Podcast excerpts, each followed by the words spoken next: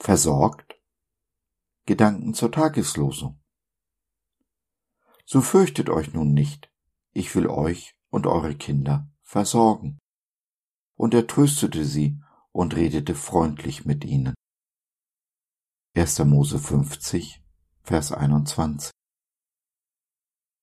Es ist Josef, der diese Worte spricht, der Josef des Alten Testaments, mittlerweile der, nach dem Pharao, mächtigste Mann der damals bekannten Welt. Auch wir haben einen Mächtigen an unserer Seite, unseren Jesus. Er ist der mächtigste Mann, nicht nur unserer Welt, sondern des gesamten Universums, einschließlich aller Himmel. Die Worte, die Josef damals sprach, sind die gleichen, die Jesus heute zu uns spricht. Jesus ist unser Versorger, unser Tröster. Alle Zeit redet er freundlich mit uns. Wenn man nun den mächtigsten Mann des Universums, den König aller Könige auf seiner Seite hat, wovor sollte man sich da noch fürchten? Und doch verstricken wir uns in den Sorgen des Alltags, sorgen uns, was wir essen oder anziehen werden, wo wir schlafen sollen. Das ist genau das, was Jesus nicht will. Er möchte, dass wir unseren Blick weg von uns hin zu unserem Nächsten richten. Was wirst du heute essen? Wo wirst du heute schlafen oder duschen? Indem sich jeder um den anderen sorgt, wäre doch für alle gesorgt, oder?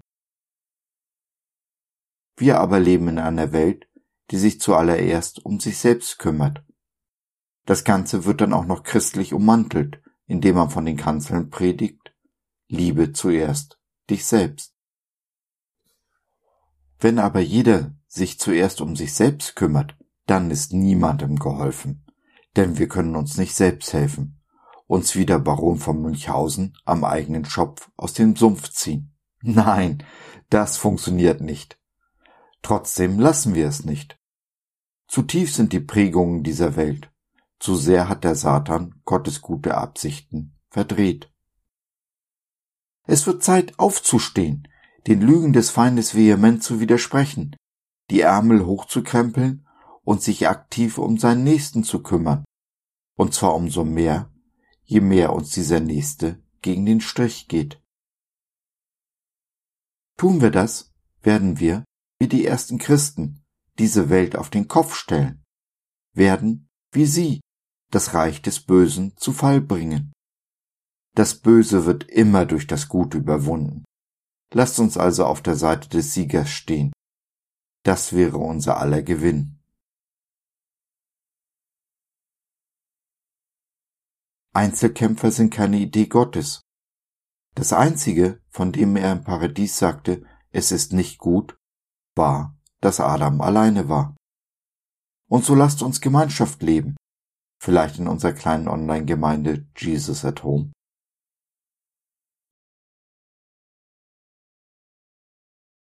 So, das war's für heute.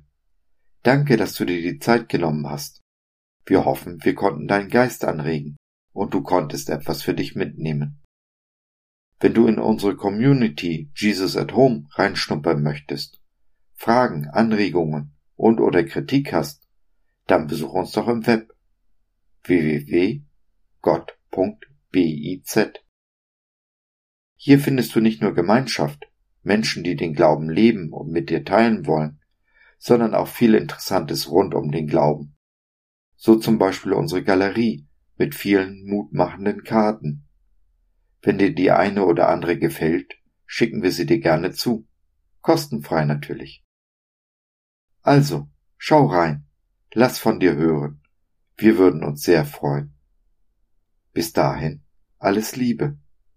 Dein Josef.